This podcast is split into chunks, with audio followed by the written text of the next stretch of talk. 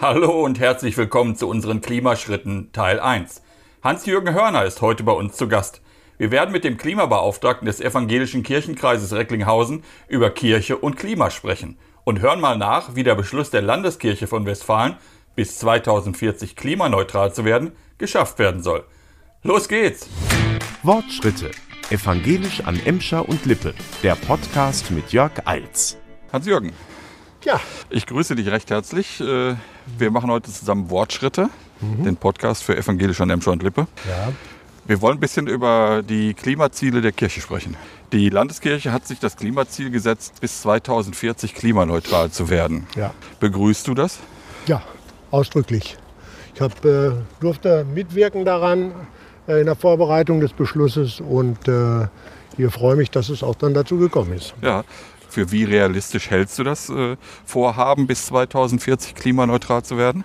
Oder Ähm, zu sein? Ja, äh, die Sache hat ja einen Vorlauf. Wir haben ähm, ein Klimaschutzgesetz äh, evangelisch, was äh, ähm, 2012 erstellt worden ist und gesagt hat, bis 2020 wollen wir 40 Prozent von dem, was wir 20, äh, 1990 emittiert haben, einsparen.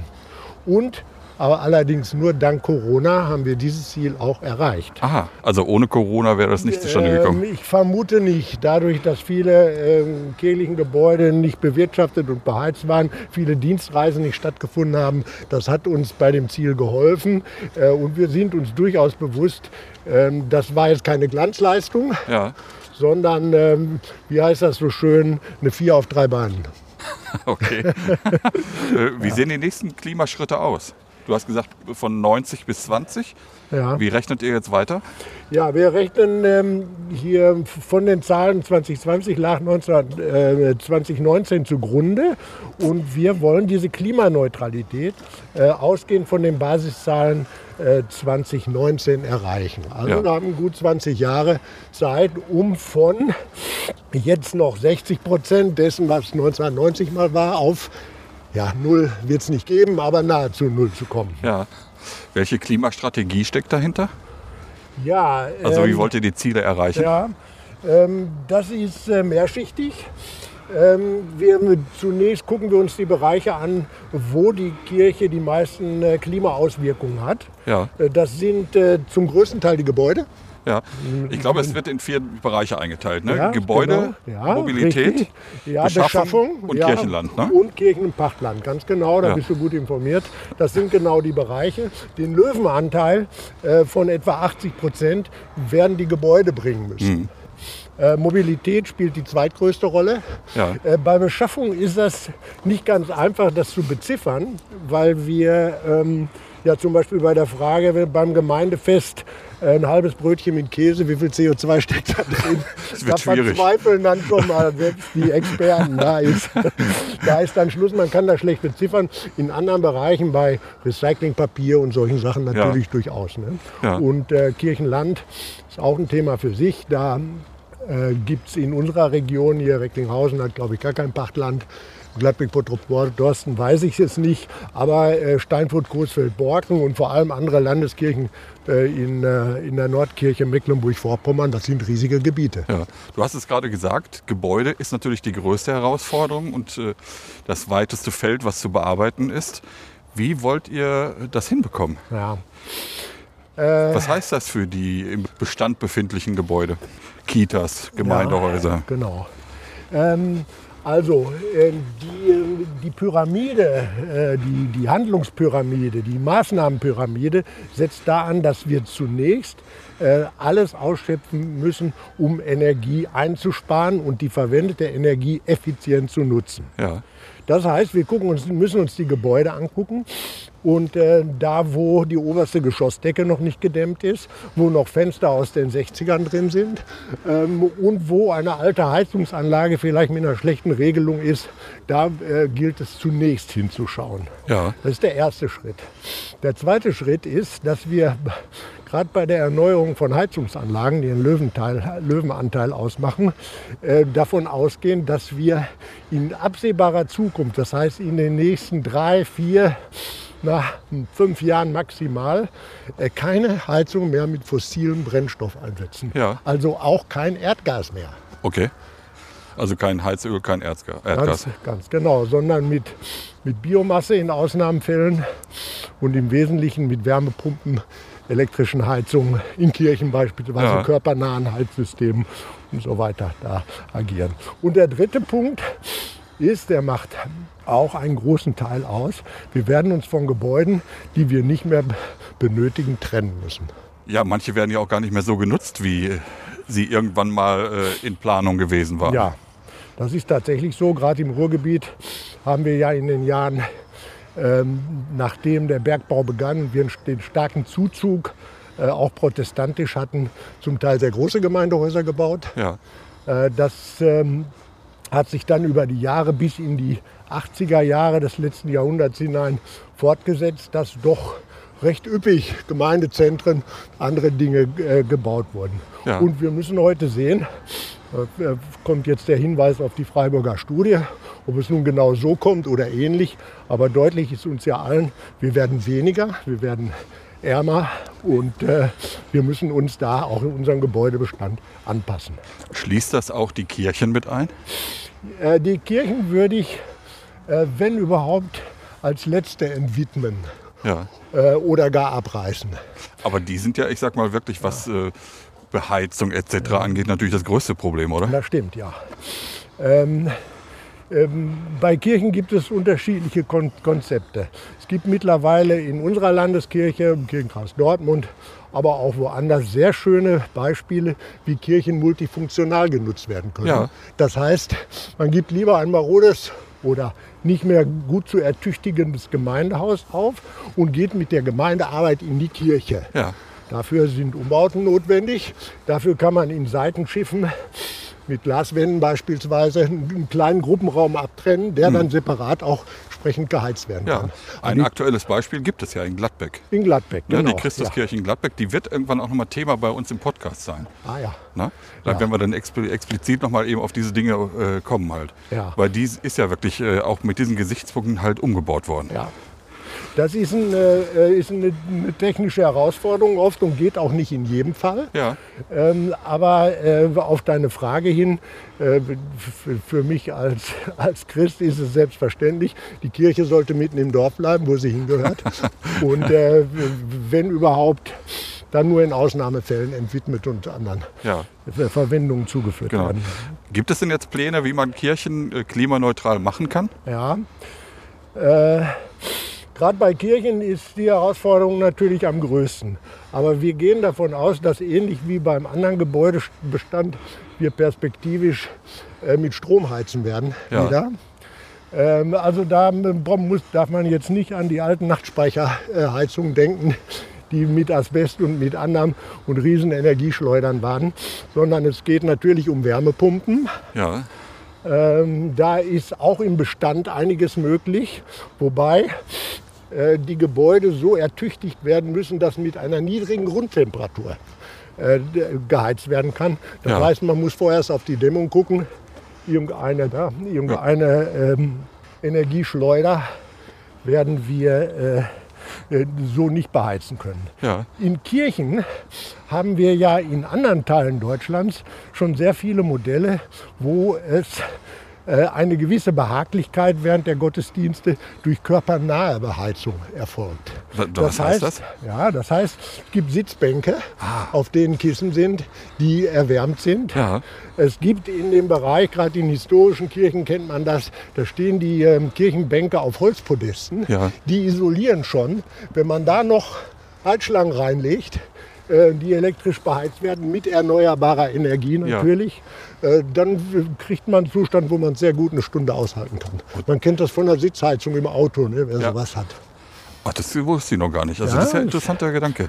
Ja, ist in Württemberg beispielsweise sehr stark verbreitet, bei den vielen kleinen Dorfkirchen dort Ja. in äh, Baden und in Württemberg. Bei uns nicht so gebräuchlich, aber durchaus eine Perspektive. Spannend. Also eine, mit einer Wärmepumpe, äh, mit einer Erdwärmepumpe oder einer Luftwärmepumpe kriegt man eine Kirche nicht geheizt Ja. auf den Standard wie heute. Das muss man einfach sagen. Ja. Darf man eigentlich, das habe ich mich äh, jetzt im Vorfeld gefragt, darf man eigentlich bautechnisch äh, auf Kirchen Solarpanels drauf bauen? Es wird immer dann schwierig, wenn es sich um ein Denkmal handelt. Ja. Und äh, da ähm, gibt es Beispiele und auch Auseinandersetzungen zwischen den unteren und oberen Denkmalbehörden und auch unseren kirchlichen Denkmalschützern ähm, hier zu dieser Frage. Ähm, es gehören für mich aber weitere Fragen zu diesem Feld. Einmal ähm, gibt es technische Möglichkeiten, die vielleicht auch nicht bei jeder Mann und jeder Frau im Blick sind. Das heißt, ich weiß von einem Denkmal, wo die Behörde dann zugestimmt hat, das ist eine Kirche in der Pfalz. Da hier sind auf das äh, Schieferdach der Kirche schwarze, komplett schwarze Module aufgebracht worden. Nicht mit einem auffälligen Silberrand oder Ja. Alurand und sowas. Also mit so ganz kleinen Ja. sind sie fast unsichtbar und fügen sich in das Kirchendach ein. Ja. Das hat die Denkmalbehörde überzeugt. In anderen Bereichen. Und die zweite Frage, die man stellen muss, mit der Energie, der elektrischen Energie, die ich auf dem Kirchendach erzeuge, was mache ich denn dann damit? Ja. Und äh, da müssen wir Deine oft- Bankheizung speisen. zum Beispiel, allerdings ohne Speicher, nur in den hellen Tagesstunden. Ja, ja, klar. Aber gut, äh, das könnte unterstützen. Ja. Die Bankheizung äh, speichern oder die Wärmepumpe vom Gemeindehaus nebenan betreiben. Ja. Solche Möglichkeiten gäbe es. Aber das gehört mit zum Konzept. Ja. Weil eine Kirche als solche für Beleuchtung und diese Dinge braucht sie ja kaum Strom. Das stimmt. Na, ich hatte jetzt auch gar nicht so in Richtung Denkmalschutz gedacht, sondern äh, es gibt ja auch Puristen in der Kirche, die einfach sagen, Ah, auf unser Dach Ja. äh, bitte, also das ist unsere Kirche, da kommt doch keine, Solarpanels drauf, Also bitte. da, da ist meine Position nach äh, ja, fast 40 Jahren Thema Umwelt in der Kirche ganz klar. Wir müssen uns von Harmonie und Schönheit ähm, in manchen Punkten verabschieden. Wir brauchen Klarheit und Wahrheit in dieser Frage, sonst kommen wir nicht weiter. Ja. Und wir sind nicht weitergekommen, das lässt sich ja belegen. Genau. Also nicht weit genug auf jeden Fall. Und da muss man Abstriche machen. Ja. Um jetzt von diesen fossilen Brennstoffen umzusteigen auf die erneuerbaren Energiequellen etc., muss man ja viel Geld in die Hand nehmen. Ja. Wo kommt das her? ja. Das ist bestimmt eine Frage, die die Gemeinden sehr Ja. interessieren wird. Das ist äh, tatsächlich äh, eine wichtige Frage. Ähm, da fallen mir zwei Punkte zu ein. Es gibt Beispiele äh, aus zwei deutschen großen deutschen Kirchen, der Nordkirche und der EGBO, der Evangelischen Kirche Berlin, Brandenburg, Schlesische Oberlausitz, die bereits Klimagesetze haben, Klimaschutzgesetze kirchliche, wo auch die Finanzierung geregelt ist. Im Fall der Nordkirche ähm, sieht das Gesetz vor, dass 0,8 Prozent aller Kirchensteuereinnahmen für Klimaschutz verwendet werden. Ja. Das ist nicht ganz wenig, aber ich vermute auch nicht ganz ausreichend für Klimaneutralität, Ja. aber immerhin. Ähm, und ähm, in- der EGBO ist es ein anderes interessantes Modell. Dort zahlen die Kirchen äh, gemäß ihres äh, klimaschädlichen CO2-Ausstoßes nochmal eine Abgabe. Okay. Das heißt, die, die viel verbrauchen, müssen auch viel in diesen gemeinsamen Topf tun, Ja. der dann wieder dafür verwendet wird, energetisch zu ertüchtigen. Ja. Wer, wer kontrolliert das denn? Äh, Das ähm, kontrollieren einmal die Kirchenkreise Ja. ähm, und dann gibt es auf Landesebene Koordinationsstelle, so etwa vergleichbar mit der Stelle, in der ich jetzt arbeite. Ja. Wie kann es denn eigentlich gelingen, die Gemeinden wirklich mitzunehmen auf dieser Reise? Weil Ja. die sind ja wirklich so mit die Haupttragenden. Die haben die meisten Gebäude im Bestand. Ja. Ne? Ja, das ist äh, tatsächlich äh, eine Frage, die wir uns ja seit vielen Jahren stellen. Ich, äh, wie gesagt, ich bin seit vielen Jahren dabei und äh, die Überzeugung vor Ort äh, gelingt nicht immer. Ja. Manchmal kann man auch sagen, nur selten. Okay. Es, äh, es, es hängt davon ab, ob wir Protagonisten im Presbyterium, äh, unter der Pfarrerschaft oder unter anderen aktiven Mitgliedern in der Gemeinde haben, die das befördern und einfordern. Also wir brauchen Ja. auch die Menschen vor Ort. Wir können es nicht zentral organisieren. Ja. Aber wir können es auch nicht überstülpen. Ne? Wir können es auch nicht überstülpen. Ich möchte gerne ein Zitat bringen. Äh, Das muss ich auch ablesen, ansonsten haben wir es ja, Ja. nachher irgendwie falsch nachher drin. Frau Kurschus hat 2020 gesagt, man kann das Klima schützen, ohne Christ zu sein, aber nicht Christ sein, ohne das Klima zu schützen. Ja. Was hältst du davon? Es ist doch irgendwie so eine ethische Verpflichtung irgendwie für Äh, Christen. ja, absolut. Äh, äh, Frau Kurschus, und da sind wir natürlich besonders erfreut, dass unsere Präses jetzt auch EKD-Ratsvorsitzende ist, hat dieses Thema Klimaschutz, Bewahrung der Schöpfung also wirklich voll auf dem Schirm. Ja. Äh, 2019 ja schon beim Kirchentag in Dortmund hat sie ein Versprechen abgegeben, dass wir westfälisch alles tun, Ja. äh, um unseren Teil zum Klimaschutz beizutragen. Das hat äh, viel Aufmerksamkeit erfolgt und sie verknüpft es sehr intensiv ähm, mit äh, dem Christsein an sich, was meiner Meinung nach äh, ähm, eine gute Ansage ist. Äh, guck mal, jeden Sonntag im Gottesdienst, ähm, ich glaube an Gott, den Schöpfer. Ja. 1000 Schritte. äh, des Es geht ja Himmels auch um die- und der Erde. Und damit ist es eine Bekenntnisfrage, Genau. äh, diese Schöpfung auch zu schützen und wertzuschätzen. Ja, aber kann man die Leute wirklich, wenn man sie so ethisch so ein bisschen in die Verpflichtung nimmt, wirklich äh, zum Mitmachen bewegen? Das habe ich mich jetzt so die ganze Zeit Äh, ja. gefragt, weil, das- weil es regt ja meistens mal zum Widerstand bei Menschen auf, Ja. ne, wenn man sie so in so eine Verpflichtung nimmt. Ja, ja, wir haben eine Diskrepanz zwischen Wissen und Handeln, ganz klar. Äh, auch bei uns in der Kirche und Ja. auch zwischen Einstellung und christlicher Grundeinstellung und so weiter. Ähm, und beim Handeln gelten dann oft Sachzwänge oder Ja. es ist nicht die Zeit, das richtig zu prüfen und diese Sachen. Wir haben jahrelang überlegt, äh, ob wir äh, das auf diesem Weg ähm, in der Überzeugung einzelner Menschen in der Kirche hinbekommen. Das ist auch an vielen Orten gelungen und es gibt tolle Beispiele in unseren Kirchen. Ähm, jetzt gehen wir den Weg, und das ist ja auch der landessynodale Beschluss, um auf vorhin zurückzukommen, äh, jetzt gehen wir den Weg, eine gesetzliche Verpflichtung zu formulieren, sodass es nicht mehr ganz im Ermessen der einzelnen Gemeinden steht. Ja. Wie findest du das?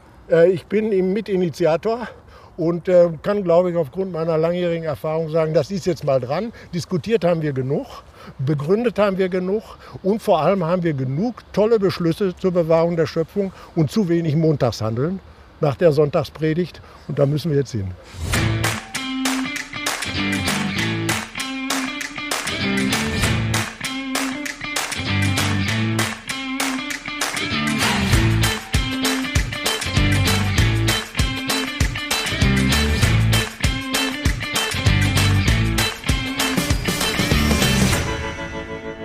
Wir haben gerade über die Gebäude gesprochen. Ja. Ein weiteres Feld ist die Mobilität. Bist du mit dem Kirchenrat gekommen? Nein, ähm, heute nicht. Ähm, aber ich nutze das Fahrrad ansonsten täglich, so es geht, äh, zur, äh, auf dem Weg zur Arbeit. Ja. Wie viele Kilometer fährst du ungefähr mit dem Bike? Ähm, der Arbeitsweg ist hin und zurück knapp 10 Kilometer. Nee, ich meine so im Jahr. Ach, im Jahr. Hm. Ähm, vielleicht zwei, 2000, Ah, okay. 2500. Ja. Magst du erklären, was ein Kirchenrat ist? Ja, ich kann das Ein erklären. Kirchenrat mit D. Mit D, ja. Kein Oberkirchenrat. Nein. Ja, ähm, ja mache ich, ähm, mach ich gerne. Die Idee äh, stammt auch aus dem äh, landeskirchlichen Klimareferat.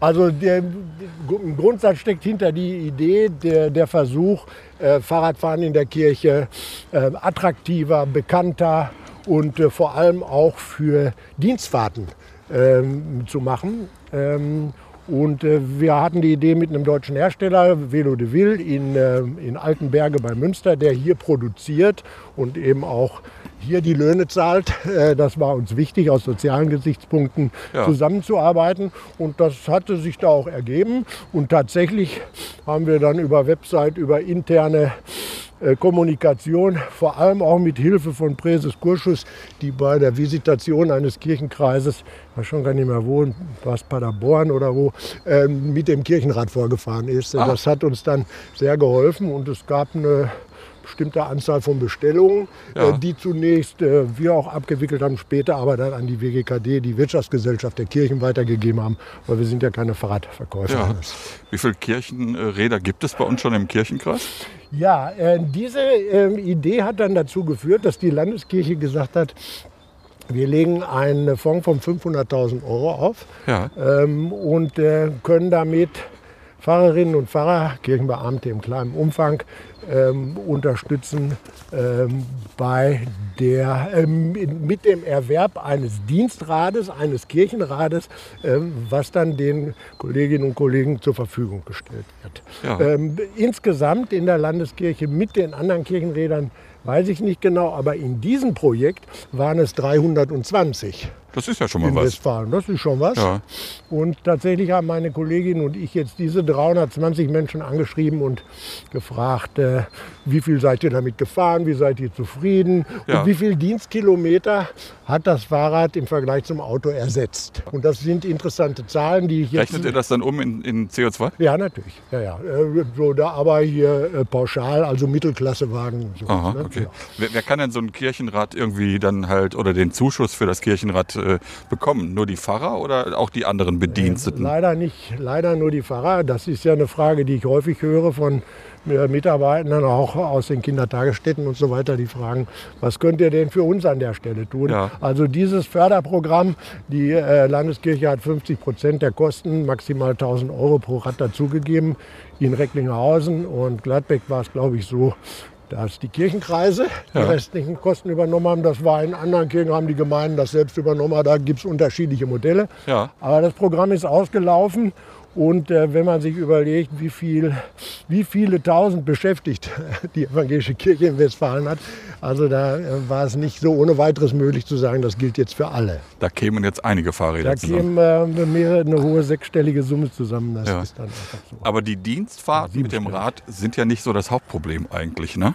Ja, die Beschäftigungsmobilität ist zum Beispiel ein ganz. Äh, Ja. ja, das heißt, wie kommen die Mitarbeiter von Ja. äh, zur Dienststelle? Ja, genau. Das sind ja die, die Kilometer, die ja wirklich am meisten halt äh, Das- verbrauchen. Das ist der Pendelverkehr. Da setzt der Staat seit vielen Jahren ja falsche Anreize, Ja. äh, indem er eben die Kilometerpauschale zahlt. Ähm, nicht, dass ich jetzt falsch verstanden werde. Ich äh, gönne denen, die dringend eine Arbeit brauchen und weiter weg eine gefunden haben und, allein, und aufgrund ihrer familiären Situation das nur mit dem Auto erreichen können, Ja. den gönne ich natürlich die Erstattung an der Stelle. Äh, nur, ich meine ja auch nicht, dass sowas ersatzlos gestrichen wird, sondern ähm, beispielsweise mit einem Jahresticket ÖPNV für 365 Euro unterstützt wird oder solche Dinge. Da gibt es Ja. ja. auch andere, man kann auch andere Dinge unterstützen. Ähm, äh, wir haben jetzt in Recklinghausen ja unseren klassischen Fall. Es gibt eine große Baumaßnahme, die, naja, vielleicht schnell, vielleicht auch etwas länger abgewickelt wird. Und so lange müssen viele, die hier vielleicht in der Nähe gewohnt haben und sich diesen Wohnort ausgesucht haben, nach Gladbeck fahren, um ihre Arbeit zu tun. Ja, genau. Die, ähm, das, ähm, gut, das sind Dinge, die kommen nicht so häufig vor. Ein anderes Beispiel ist aber, dass durch die Zusammenlegung in unseren Gestaltungsräumen, wir haben noch 17 Kreiskirchenämter bei 20 äh, Kirchenkreisen. Ja. Ähm, und äh, das Beispiel Münster zeigt zum Beispiel, dass Steinfurt, Coesfeld, Borken mit Tecklenburg, äh, wenn die mal was tatsächlich vor Ort zu besprechen haben, nach Münster fahren müssen. Das können hin und zurück 250 Kilometer sein, wenn man Ja. von der niederländischen Grenze kommt. Und da merkt man, dass diese Strukturen auch auf, das, äh, äh, auf die Dienstfahrten und den Pendelverkehr eine, Au- eine Auswirkung haben. Ja. Gibt es denn Konzepte, um diese Mobilität einzuschränken, weil dass die Leute halt von Tecklenburg nicht mehr nach Münster fahren müssen oder halt bei uns im Kreis natürlich auch oder in den Kreisen? Ja. Ähm, also da hat, w- wenn man dieser Pandemie überhaupt was Positives abgewinnen will, dann ist es natürlich der Tatbestand, dass wir uns an digitale Formate gewohnt, ge gewöhnt Ja. haben. Für eine kleine Besprechung von einer halben Stunde, wo ich mit zwei Kollegen mal, ich weiß nicht was, äh, mich über einen besonderen Gottesdienst oder was auch immer austausche, das wird heute zu fast 100 Prozent am Bildschirm erledigt. Ja. Ähm, und das spart enorm. Ähm, Zoom-Konferenzen etc. Ja, äh, Zoom-Konferenzen, Videokonferenzen in, in, in allen möglichen, vor allem kleine Besprechungen. Wobei auch da gesagt werden muss, ähm, alles wirkliche Leben ist Begegnung, auch physische Begegnung, um mal mit Martin Buber das zu sagen. Und äh, es ist ja auch eins unserer Kennzeichen. Ja. Äh, und auch äh, ja, das, was viele positiv verbinden und was vielen fehlt in den Zeiten. Ähm, aber es wird einen Mix geben. Wie immer gibt es zwischen Schwarz und Weiß viel Grau. Und äh, also das kann helfen, um Mobilität, kirchliche Mobilität zu verbessern. Ja.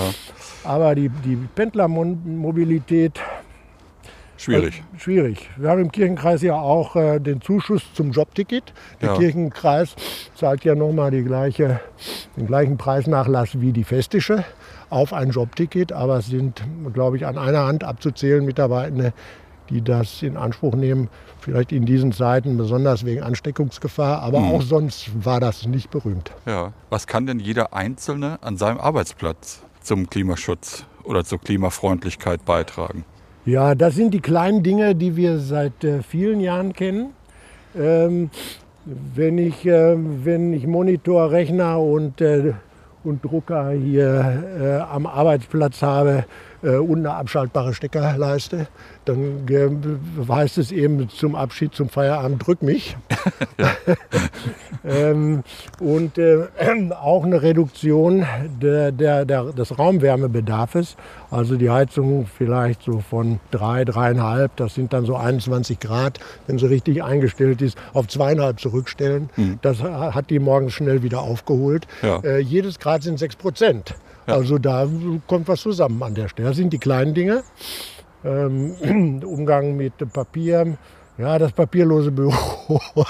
da müssen wir beide lachen. Ne? Ja, das ist eine Illusion. Das, das war versprochen. Also ich glaube, ich verbrauche mehr Papier vorher, äh, als, als ich das vorher, äh, ja. ohne, dem, ohne das Computerzeitalter. Hat, hat, weil, weil, letztendlich spart man nichts. Also ich habe bei mir noch nicht festgestellt, dass ich wirklich äh, Papier nee. spare. Ja. Also ich hab, äh, bin auch noch so ein analoger Mensch, der mal einen Zettel braucht. Ähm, Kollegen äh, schanzen mir immer Fehldrucke zu und ich habe in meinen Drucker, äh, für wenn ich mal eine Mail ausdrucken muss, ja. äh, die bedruckt die Rückseiten. Also ja, das ja, ist auch vom Materialaufwand schon mal eine Verbesserung. Das sind die kleinen Dinge. Ähm, ja, aber gehören ja auch mit dazu zur ja, Verbesserung. Sie gehören absolut dazu. Ja. Wie sieht es bei. Achso, entschuldige. Nee, äh, und äh, da kommt noch mal ein Aspekt rein, den wir jetzt noch nicht hatten. Ich bin auch dafür, dass wir äh, bei Heizung und Strom sowieso, aber auch bei anderen Sachen, Papierverbrauch beispielsweise messen.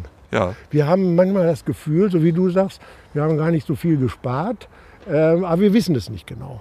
Und es ist ein kleiner Aufwand, die äh, Rechnungen hier von, von unserem Drucker oder von unserem Hausmeister da mal durchzugehen, zu sagen, wie viel Papier haben wir 2020 bestellt, ja. wie sah es 2019 aus und wie wird es in den nächsten Jahren sein. Ja.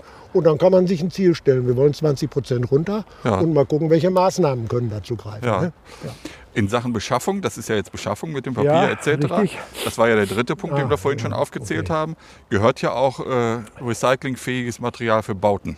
Ja. Wie, wie, wird das bei uns eingesetzt? Findet das, äh, du hast jetzt gerade von dem, äh, ja. von dem Umbau bei uns im äh, Kirchenkreis ja. Äh, äh, oder im Kreis Kirchenamt ja gesprochen. Ja. Ähm, Wird das alles mit recycelbarem Material ähm, oder sicher, recyceltem Material? Ganz sicher nicht. Ähm, äh, alles mit äh, recyceltem Material.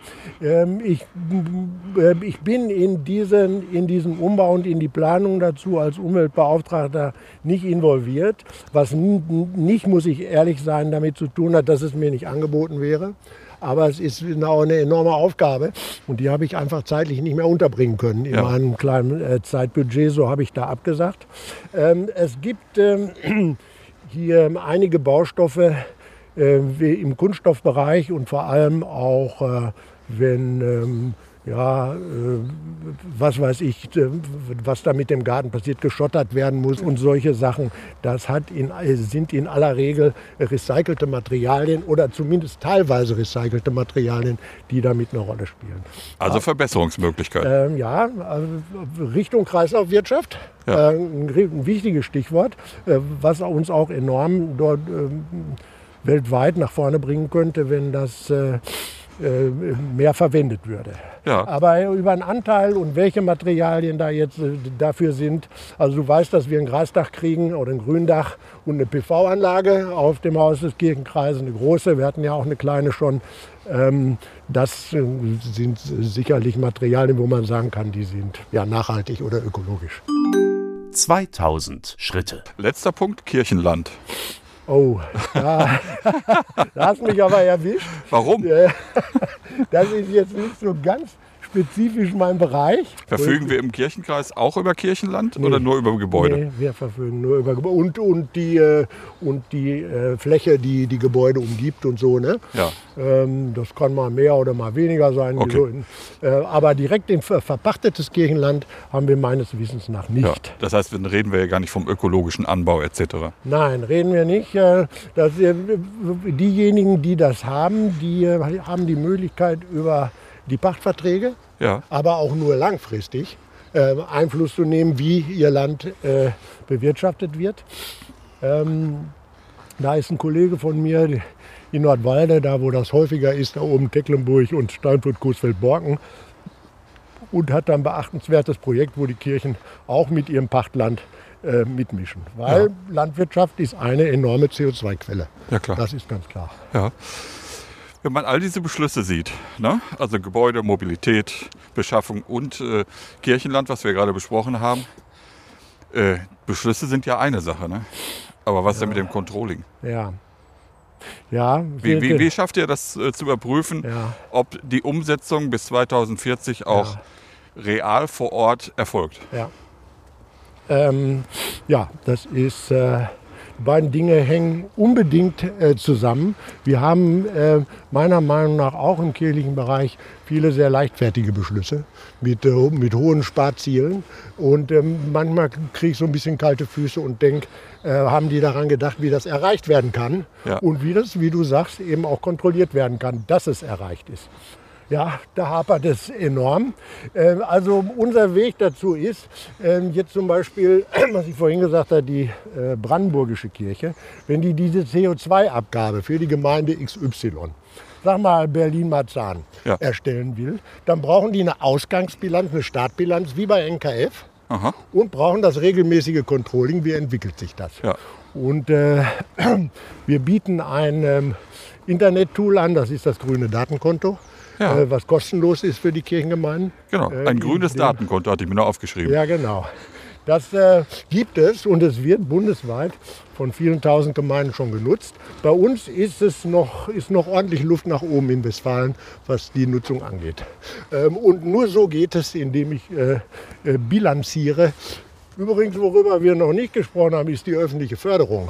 Ja. Ist auch eine Finanzsäule. Ja. Wir vermuten, dass das jetzt das Haus Habeck da nochmal erhebliche Programme auflegen wird. Es ist angekündigt mit dem Ja. sogenannten Osterpaket. Äh, Wir sind gespannt, wissen noch nicht, was drin steht. Ähm, äh, aber das sollten wir uns natürlich zunutze machen und das auch nutzen, wenn wir Gutes tun, dafür auch die Förderung in Anspruch zu nehmen. Und ähm, mit dieser Förderung ist in aller Regel immer verbunden die Frage, was spart ihr ein? Wie viel in der Förderzeitraum? Und das ist auch legitim.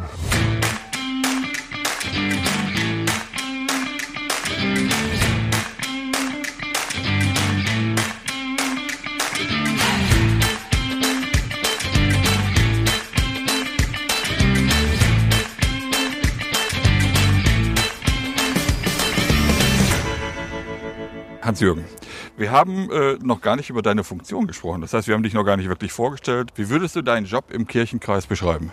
Ja, offiziell bin ich der äh, synodale Beauftragte für Ja. Umweltfragen. Das hat äh, die Synode im Rahmen der ganzen Beauftragungen, die da immer so zu den Wahlsynoden ausgesprochen werden, beschlossen. Ähm, ich versuche ähm, mit meinem geringen Zeitbudget diese Aufgabe wahrzunehmen. Ja. Das heißt, ich vertrete den Kirchenkreis auf Landesebene zusammen mit den anderen Kirchenkreisen.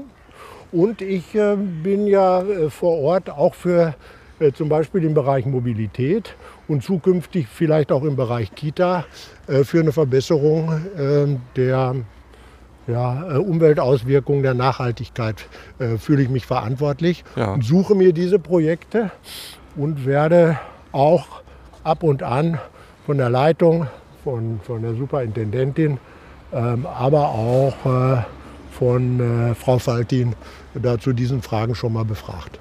Frau Faltin ist äh, unsere Architektin. Ja. Woher kommt denn dein unermüdliches Engagement für die Umwelt, für den Klimaschutz? Ja, das ist eine persönliche Geschichte. Es war Anfang der 70er Jahre, als die kleine Schrift Die Grenzen des Wachstums vom Club of Rome erschien. Ja. Und ähm, ja, damals ähm, fiel mir das in die Hände und äh, hat mir dann äh, hat mich dann stark zum Nachdenken gebracht. Und auch da waren ja schon äh, hier erste Anzeichen von Naturzerstörung, Ja. von der Bedrohung der Schöpfung zu beobachten. Ja. Ähm, ich ähm, habe dann in den Folgejahren mich gezielt äh, weitergebildet, einmal zum Ökopädagogen, das war so mehr für die Jugendarbeit, für die Bildungsarbeit, die ich gemacht habe zu der Zeit, Ja. aber dann auch zum kirchlichen Umweltberater über mehrere Jahre. Und äh, so hat sich das dann gefestigt und ist einfach mein Thema geworden. Ja. Welche Widerstände begegnen dir bei deiner Arbeit? Lange Zeit, in den äh, 90er Jahren noch und auch Anfang der Nullerjahre, äh, war es tatsächlich so, dass mir häufig entgegengeschaltet ist, äh, wir haben doch Greenpeace, wir haben doch den BUND. Dann ist das denn jetzt auch noch ein kirchliches Thema. Wir haben doch ganz andere Themen. Ja. Äh, da da gab es viele Auseinandersetzungen. Da war ich, wie du denken kannst, durch ganz anderer Meinung. Das hat sich gedreht. Ja. Ähm, nach ähm, Tschernobyl und nach Fukushima sowieso. Ähm, so dass es zumindest keiner mehr gesagt hat. Ja. Okay. Wie latent das noch vorhanden ist, äh, darüber kann man ja nur spek spekulieren. Ähm, aber ab dann haben wir, naja, offene Türen eingelaufen, will ich nicht sagen, aber Verständnis für unsere Arbeit gehabt. Ja. Und das wiederhole ich nochmal. Es gibt in Westfalen und ich habe wirklich auch deutschlandweiten Überblick, ganz tolle kirchliche Projekte, wo man sagen muss, Mensch, tue Gutes und redet mehr darüber. Ja. Zeigt er, weil das äh, erhöht eure Glaubwürdigkeit, ist für euer Image gut und diese Fragen. Ja. Also ist doch schon viel passiert in der Kirche in diesem, Ja, diese Richtung. natürlich ist was passiert. Da, Ja. da wir sind da nicht äh, steinzeitlich stehen geblieben. Ähm, äh, eindeutig nicht. Ja. So, dass wir morgen ist so eine Information für Superintendentinnen und Verwaltungsleiter. Da sind aus fast allen Kirchenkreisen Leitungskräfte dabei und lassen sich von uns, über meiner Kollegin und mir informieren in diesen Fragen. Ja. Das hätte es vor zehn Jahren nicht gegeben. Kommen die Träger äh, oder eben die Kitas oder so, kommen die auf dich zu, wenn sie Beratung brauchen? Oder musst Ähm. du immer so nachfragen, braucht ihr mal was oder so? Ja, ähm, ist beides. Ähm, hier bei den größeren Projekten, jetzt gerade Kita, da möchten wir auf landeskirchlicher Ebene zwei äh, Klimamanagerinnen oder Klimamanager einstellen, die äh, speziell Kitas, einmal die Gebäude und dann den ähm, schöpfungspädagogischen Anteil betreuen. Ähm, da, bei diesen großen Sachen, da geht die Initiative von uns aus. Ja. Und da war ähm, ähm, Christine Hans und Madeleine Ritter ganz schnell zu, dabei zu sagen, die 18 Einrichtungen, die im Kita-Verbund sind, aus Recklinghausen, die machen da mit. Ja. Ähm, da, so läuft das. Aber ich habe auch täglich tatsächlich, das ist nicht übertrieben, zwei bis drei E-Mails von Anfragen von Presbyterinnen, Engagierten aus der Gemeinde, Ja. die mit irgendwelchen Sachen kommen und ähm, ja, sich einen Tipp, einen Rat oder einen Impuls erhoffen. Du hast es gerade angesprochen, Kita-Verband. Mhm. Äh, ihr habt ja letztens zum Beispiel äh, bei einem Kindergarten äh, die Ölheizung rausgenommen und habt da eine Holzpelletsanlage eingebaut. Ja. Da warst du auch als Berater tätig. Ja, da war ich äh, direkt tätig und tatsächlich war es in diesem Fall so, dass äh, äh, Christine und Madeleine auf mich zugekommen sind, weil sie kollegial ja von mir wissen äh, und hier äh, sp- spezifisch mit dieser Fragestellung gekommen sind und gesagt haben, was kann man denn da ja, im Sinne von Bewahrung der Schöpfung nachhaltig, ist ein schwieriger Begriff geworden, äh, da tun. Und dann haben wir gemeinsam überlegt und beraten und ich hoffe, es ist eine gute Lösung. Ja. Die, die Erkenschwicker gehen von 24 Tonnen, 24 Tonnen CO2 pro Jahr auf drei Tonnen zurück mit, der, äh, mit Holzpellets. Holzpellets sind nicht null, die muss man auch verarbeiten und Ja. vorbereiten und hinfahren. Äh, aber im Vergleich, also das ist eine beachtliche Ja. äh, Zahl. Ich bin gespannt, ob tatsächlich Einkauf und diese äh, Hochrechnung, ob das auch wirklich funktioniert. Aber Ja. ich glaube doch. Ja. Zumindest ist es eine, eine Maßnahme. Also. Das wäre jetzt eine Maßnahme. Äh, da hat sich das angeboten, weil es eine Ölheizung im Keller gab Ja. und der Raum für Pellets da war. Ja. Das kann man da, wo es eng du brauchst, ist. glaube ich, dann so Förderschnecken oder sowas, ne? Ja, das war früher. Ähm, die haben, da gab es technische Probleme. Heute wird das mit einer Unterdruckanlage vom Sacklager oder vom Pelletlager zum Kessel transportiert. Es saugt und rauscht ein bisschen und die Dinger flitzen durch eine Leitung. Ah, okay. Funktioniert wesentlich besser. Ja. Äh, erklär uns doch noch mal kurz, was ist der grüne Hahn? Ja, der Vielleicht grün- wissen das ja nicht alle. Nein. Der grüne Hahn ist äh, ein Umweltmanagementsystem. Äh, der, das ist eigentlich ein feststehender Begriff. Und wir haben ähm, europäisch und weltweit verschiedene Umweltmanagementsysteme, bekannte, die auch viele Firmen haben, wie großen Konzerne in Deutschland fast alle, äh, von den Autobauern bis zu ähm, ja, großen ähm, Industriebetrieben. Äh, Da ist es das EMAS-System, mir Ja. ist das schon mal aufgefallen, Eco-Management and Audit Scheme, das ist das europäische, sehr weitreichende ähm, hier Umweltmanagementsystem und der grüne Hahn ist eins zu eins EMAS auf kirchlichen Bedarf umgerechnet. Also wir wollen natürlich die Verbesserung der ökologischen Situation, aber wir möchten den Gedanken des Klimaschutzes, der Schöpfungsbewahrung ähm, in den sag mal, in den Eingeweiden der Organisation verankern. Ja. Dass es nicht ein Punkt ist unter vielen, sondern dass es zum äh, verantwortlichen Handeln der Organisation fest dazugehört und auch nicht wieder losgelassen wird über ja. die Jahre. Okay. Das ist, und dazu gibt es ein System, da baut man, braucht man eine Bilanz und eine Startbilanz, gute Ideen und ja. vor allem auch ein paar Menschen, die bereit sind, das dann umzusetzen. 3000 Schritte. Sie haben ihr Ziel erreicht. Müssten eigentlich nicht im Kirchenkreis mehr Hörners äh, aktiv sein, um diese Klimaziele zu erreichen? Ja. Ähm, Oder wie viel Hörners braucht es, um das wirklich bis 2040 hinzubekommen? Ja. Wir brauchten ähm, jetzt mal vergleichbar mit Erwachsenenbildung, Jugendarbeit, Altenseelsorge und was da ist, brauchten wir mindestens eine Person, die sich in Vollzeit um diese Fragen kümmert und sich zu den einzelnen Bereichen dann aus der Liegenschaftsabteilung, was man gerade so braucht, eventuell noch Unterstützung zu bekommen, Daten geliefert zu bekommen oder wie auch immer. Aber wir brauchten eine volle Stelle, die sich um diese Fragen kümmert. Jetzt ja. in, auf mich bezogen sowieso, weil ich ja gerne ehrenamtlich auch noch weitermache, solange ich kann und es mir Spaß macht. Ähm, aber das wird nicht ausreichen. Nee, wie lange bist du jetzt noch im Einsatz? Also in diesem Jahr habe ich noch einen Vertrag. Ja. Äh, und ich denke im Kirchenkreis, wenn ich noch gelitten bin, bleibe ich auch gern ehrenamtlich oder irgendwie. Also ja. ähm, ich unterstütze gern, aber kann natürlich nicht mehr täglich äh, acht Stunden mich um diese Sachen kümmern. Ja. Hans-Jürgen, ich glaube, wir haben vieles besprochen. Ich danke dir recht herzlich, dass du dir die Zeit genommen hast. Ich äh, wünsche dir noch ganz viele äh, tolle Engagements äh, bei uns im Kirchenkreis. Ich hoffe, dass der Vertrag verlängert wird, weil so viele Hörners gibt es eben nicht. Und die brauchen wir. Herzlichen Dank. Ja, danke für euer Interesse an diesem Thema. Ist eines der ganz großen Themen, die jetzt von Pandemie und diesen verdrängt sind, aber sind, sie sind dazu nicht weg, sind, äh, sondern wir, sie werden uns wieder begegnen und wir müssen da agieren. Danke. Danke auch. Jo.